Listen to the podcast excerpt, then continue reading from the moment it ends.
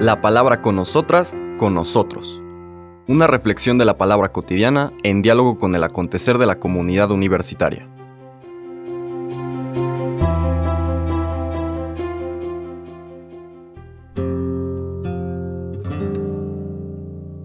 Hola, buenos días. Bienvenidas, bienvenidos a la palabra con nosotras, con nosotros.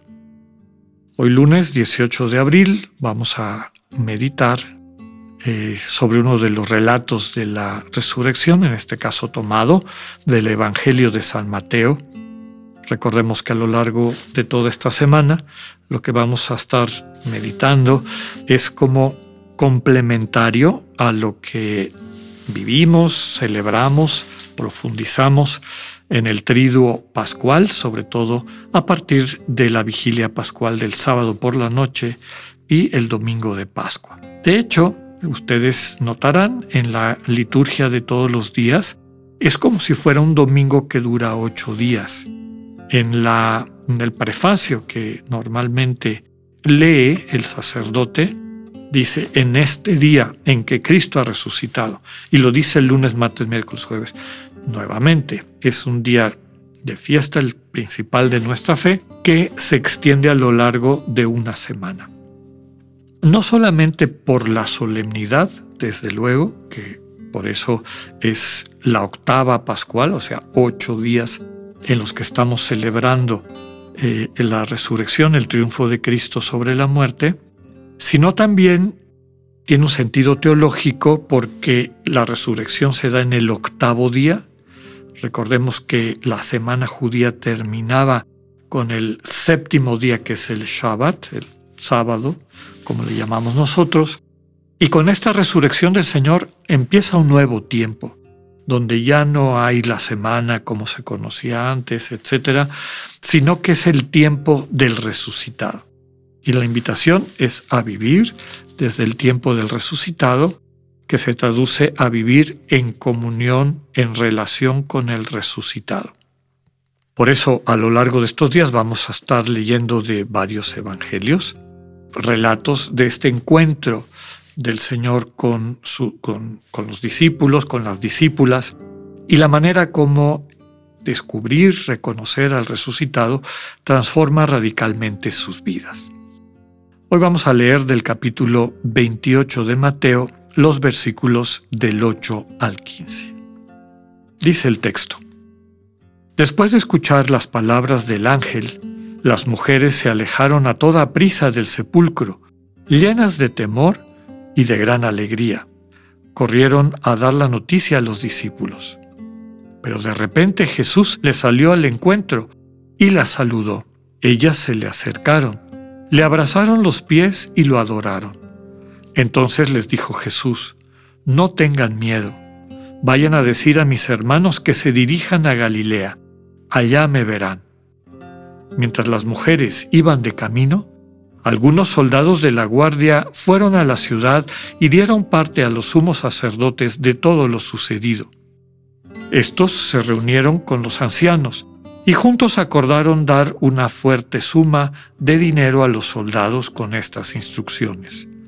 Digan, durante la noche, estando nosotros dormidos, llegaron sus discípulos y se robaron el cuerpo. Y si esto llega a oídos del gobernador, nosotros nos arreglaremos con él y les evitaremos cualquier complicación. Ellos tomaron el dinero y actuaron conforme a las instrucciones recibidas. Esta versión de los soldados se ha ido difundiendo entre los judíos hasta el día de hoy. Palabra del Señor. El texto empieza recordando esta experiencia de las mujeres del encuentro con los ángeles que les subrayan que el resucitado no se le busca en un lugar donde normalmente vamos a encontrar muertos, la muerte, es decir, en un cementerio. Con ese mensaje de alegría, van corriendo a llevar esta buena noticia a sus discípulos y en el camino sucede la escena que acabamos de escuchar. Antes de entrar al comentario propio de esta lectura de Mateo, hay que subrayar que en los cuatro evangelios canónicos que conocemos, podemos descubrir, discernir que hay dos tradiciones de encuentro con el resucitado o de constatación de que el Señor vive.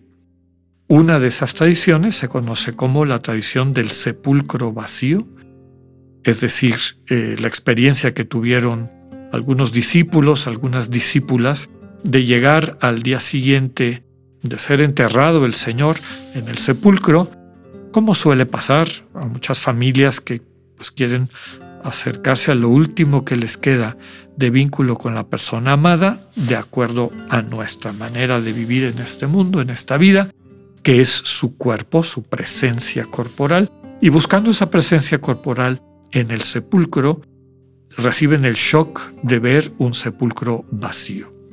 Básicamente el cuerpo que buscaban no está, ha desaparecido. Podemos entresacar de los evangelios que para algunas personas eso basta. E-, ese mismo shock rompe sus expectativas, rompe, pues podríamos llamar el estilo de duelo o la manera de querer procesar lo que vivió lo que han vivido, de que les han quitado a la persona amada, pero resulta que ese sepulcro vacío, ese shock, esa ruptura con sus expectativas, les abre al encuentro con el resucitado. Normalmente son ángeles los que transmiten este mensaje y recordemos que ángel, ángelos, es un mensajero de Dios. En el fondo, lo que están transmitiendo estos relatos es que a su conciencia llega un mensaje de Dios con claridad, eh, subrayando que a Jesús no se le ha de buscar entre los muertos, sino entre los vivos. Y eso les basta para transformar esa situación de duelo, de dolor, de sinsentido, con una experiencia de encuentro con el Señor en una nueva dimensión, una dimensión que no tiene este referente de algo externo, un cuerpo externo al mío, con el cual entro en una relación necesariamente limitada, sino una presencia, una identidad que sin perder la contundencia de la corporalidad, al mismo tiempo puede pasar a formar parte de quien yo soy.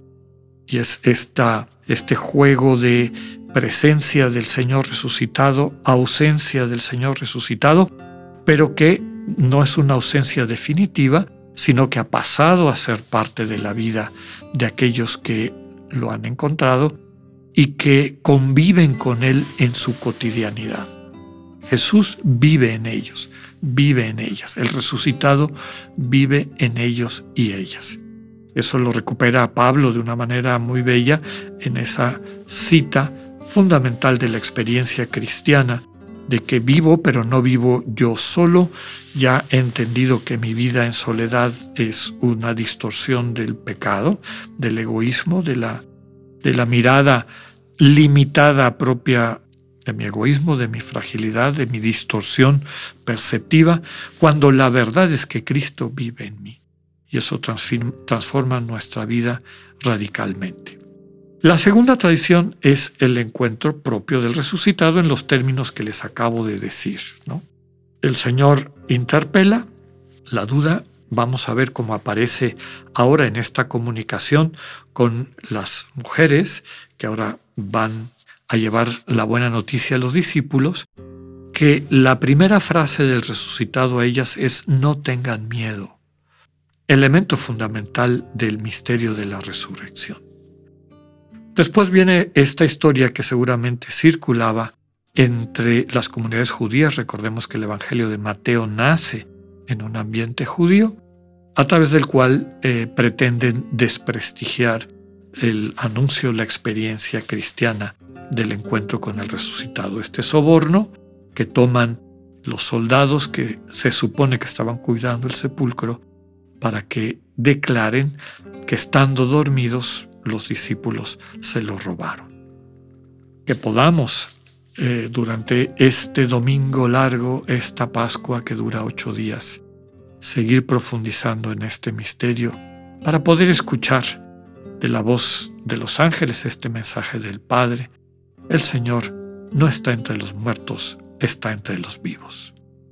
Que tengan un buen día, Dios con ustedes.